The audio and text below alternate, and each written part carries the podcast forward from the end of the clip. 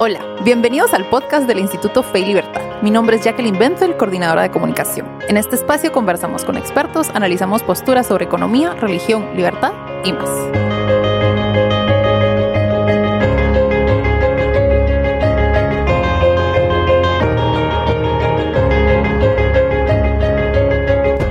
Welcome to this new episode of the Fe y Libertad podcast. My name is Maurice Polanco, Director of Publications here at the Instituto Fe y Libertad. Today, in honor of my wonderful guest, the conversation will be conducted entirely in English. I am joined with Lenore Ealy. Right? Uh, welcome to the podcast, Lenore. It's so great to have you with us so that we can talk a little about, bit about uh, it, uh, what really means to be a conservative. So, Lenore Ealy is president of the philanthropic enterprise she holds a PhD in the history of moral and political thought from Johns Hopkins University. Since uh, 2014, 2014, she has served as a secretary and executive director of the Philadelphia Society, a membership organization founded in 1964 that promotes the interchange of ideas in the, in the interest of the deepening the intellectual foundations of a free and orderly society.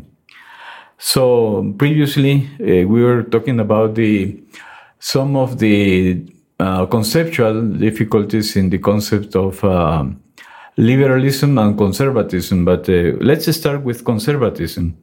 Uh, people often believe that being a conservative is the same as being an against change, upholding tradition, no matter the cost, and doing what is necessary to preserve the status quo. So, could you define what true conservatism is? Well, thank you for having me uh, here. It's a pleasure to be back in Guatemala. And mm-hmm. uh, this challenging conversation will be especially a stretch. But the, the answer to that question is complex and mm. challenging because I think we have an international conversation taking place, but the, mm-hmm. the definition of conservatism in a European context or a Chinese context or an American context or a Latin American context can be very different. Mm-hmm. Um, I'm most familiar with the definition of conservatism in the American context. Mm-hmm. So if we start there, I think we have to understand that American conservatism is the effort to conserve what was essentially a liberal constitutional mm. settlement. Right. And so American conservatism, mm-hmm. the liberalism is baked in from the beginning. Mm-hmm. Mm-hmm. Um, in in Europe, conservatism yes. can point to uh, the the throne and altar types of conservatism to to retain something that was prior to liberalism. Yes, well, in, in Latin America, maybe conservatism is more related with social issues, right? Like same-sex marriage and divorce and uh, things like that, and religion. And uh, so it doesn't mean the, the same. You're right. So conservatives, right. we must be careful with concepts. Right.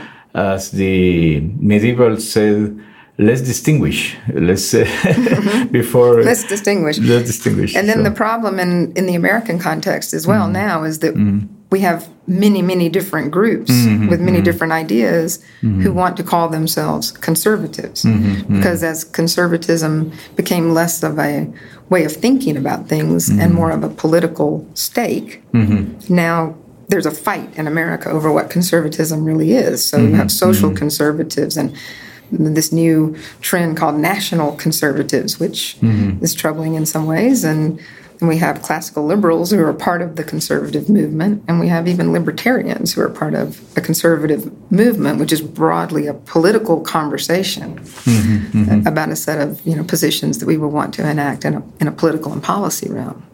Yeah, thinking about that, uh, maybe if we say that conservatism means to conserve, uh, to preserve the tradition, the political traditions we were born like in Latin America, uh, it's difficult to say because uh, before uh, the independence we have uh, yeah, like uh, a different kind of government, and the United States was founded in a liberal tradition that is was kind of alien to us we adopted from uh, Spain also, but from the United States. So I think that's the reason why here in Latin America, uh, in Guatemala especially, when we say conservatism, we are referring more to moral issues, to social issues.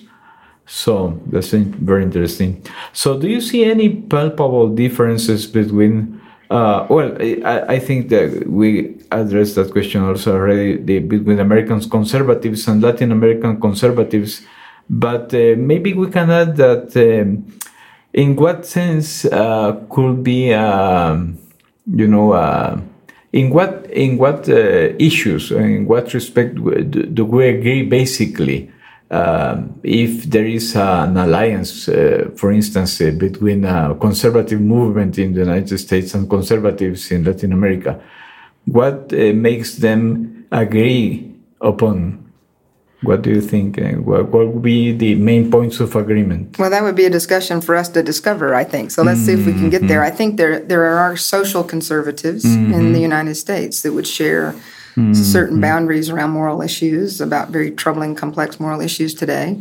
Mm-hmm. Um, mm-hmm. so marriage and and abortion and mm-hmm. same-sex mm-hmm. marriage. The, uh, some of these issues, I think there would be yes, yes shared concern. The challenges in the American context, you also have classical liberals who would be considered part of a broader conservative movement mm-hmm. who are more liberal on those particular issues. And so, from my perspective, um, I run an organization, the Philadelphia Society, that has been mm-hmm. hosting conversations among members of the American conservative movement for over 55 years.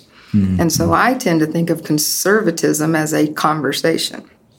Mm-hmm. Uh, less than a philosophical position because I think it's a, it is part of the practice of self governance that allows us to come together and debate what what we believe and what those principles are.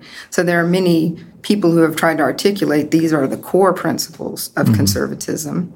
Um, there, there can be an argument that conservatism was really the wrong word mm-hmm, mm-hmm. To, to give that tradition in the United States. Mm-hmm. And I think that's a debate right now happening in the U.S. Um, as social conservatives and and there's a repudiation of liberalism coming mm-hmm. mm-hmm. in some factions of the conservative movement in the United States that's troubling to those of us who want to retain a certain classical liberal conception mm. of what conservatism is.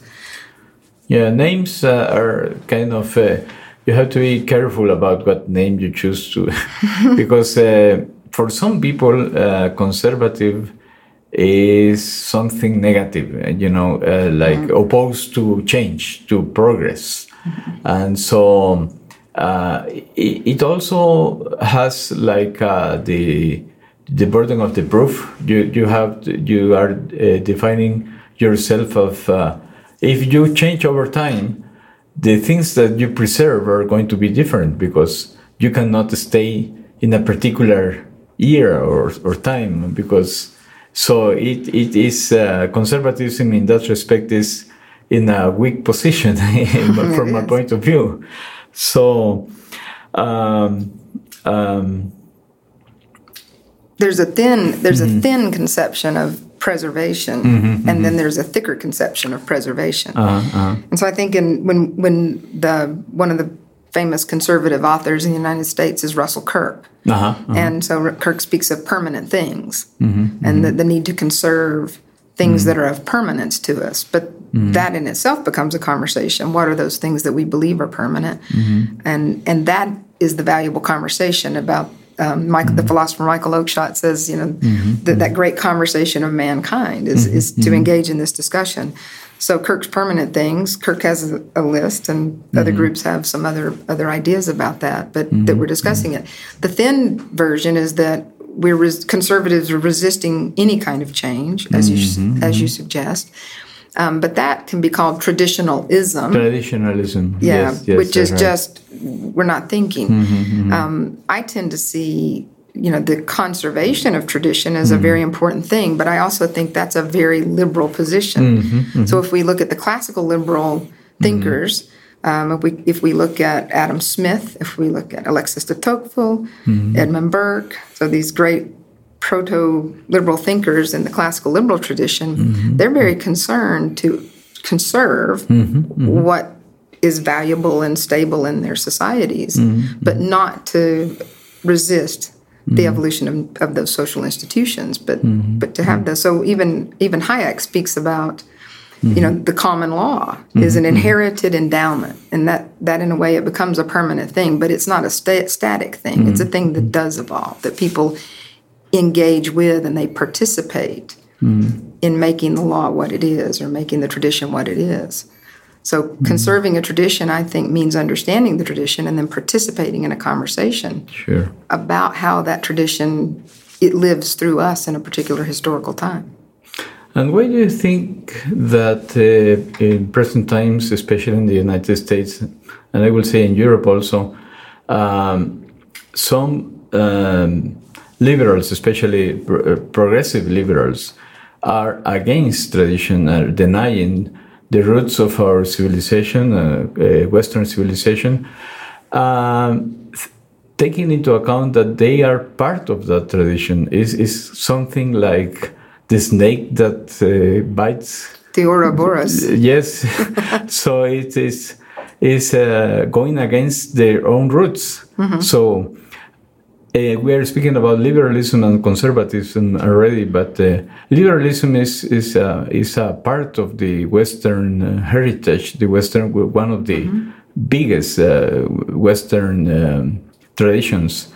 But w- you can uh, speak about uh, conserving, uh, preserving a liberal tradition, but you can say that a liberal, especially in the United States right now, is some, is someone who thinks that thinks everything should change and goes against the roots of our civilization. So, how, how do you explain that phenomenon in the United States right now? A lot of people believe that liberalism eats its own tail, that it is Yeah. inherently unstable. Yes. Um, and, and it's a challenging position. Um, I think conservatism in some caricatures of it is also an unstable position.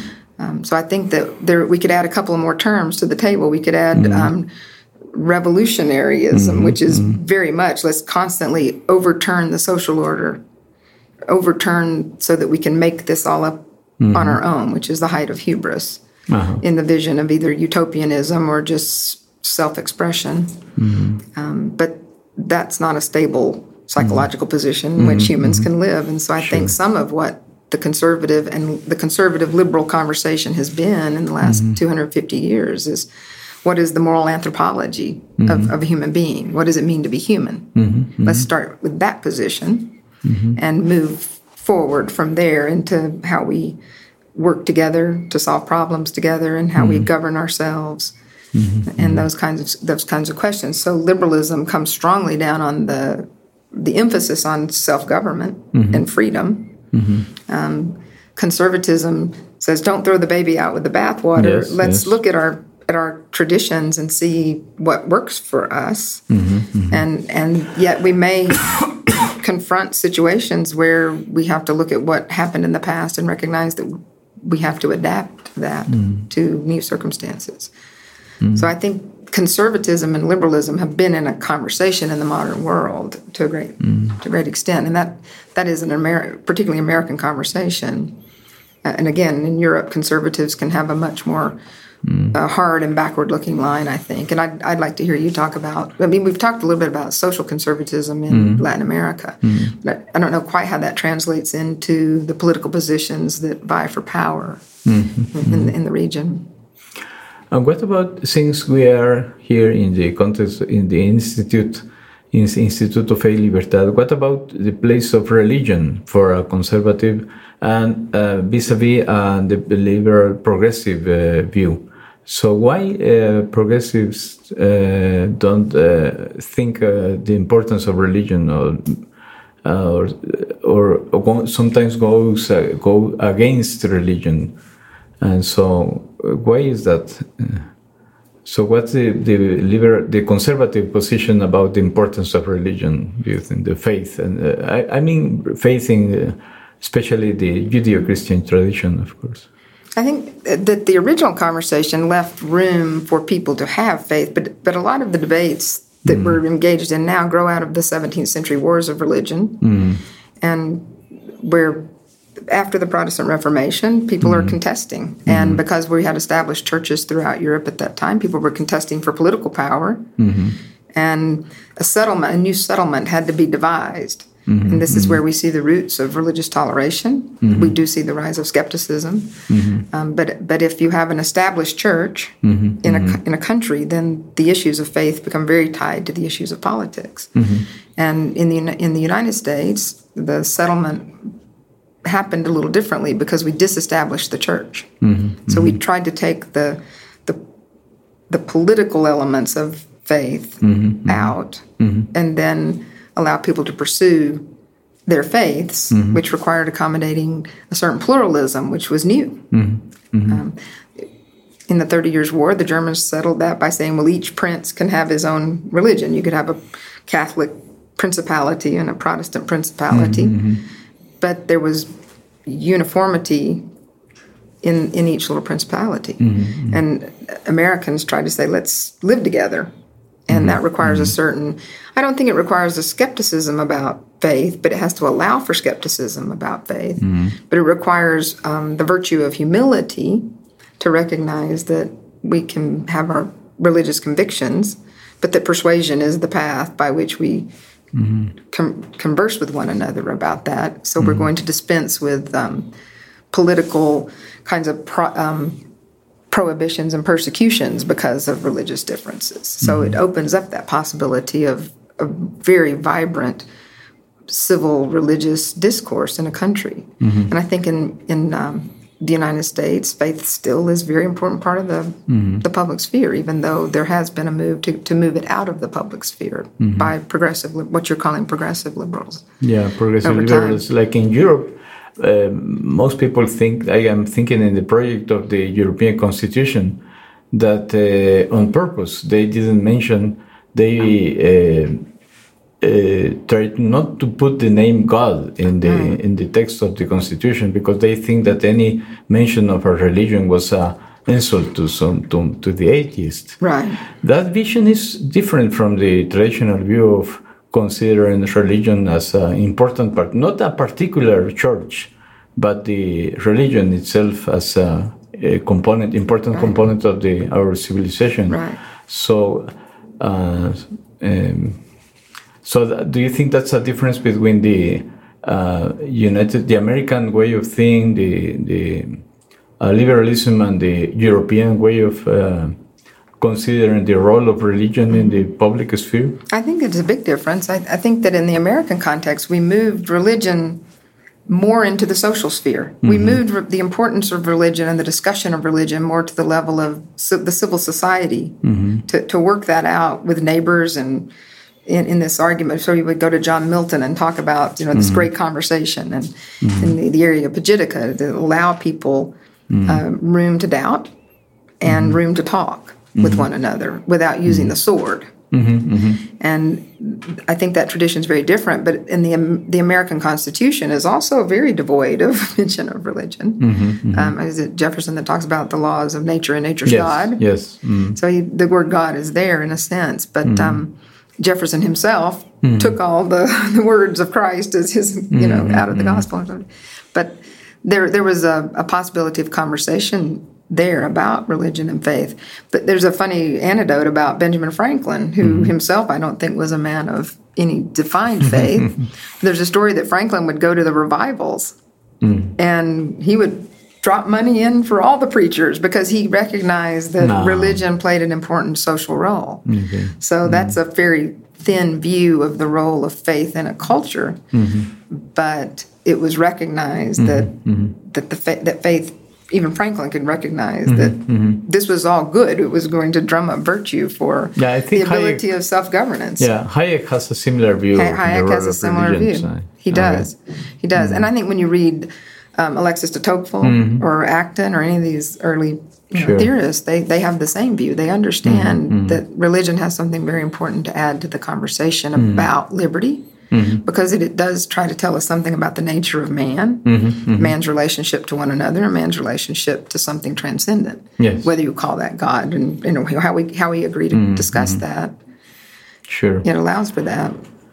And um, uh, some people argue that a liberal uh, does not favor or, or uh, any particular vision of the human flourishing, but conservatives do, right? Conservatives have a, an idea of the mm-hmm. human telos, the human flourishing, the, the mm-hmm. good for the.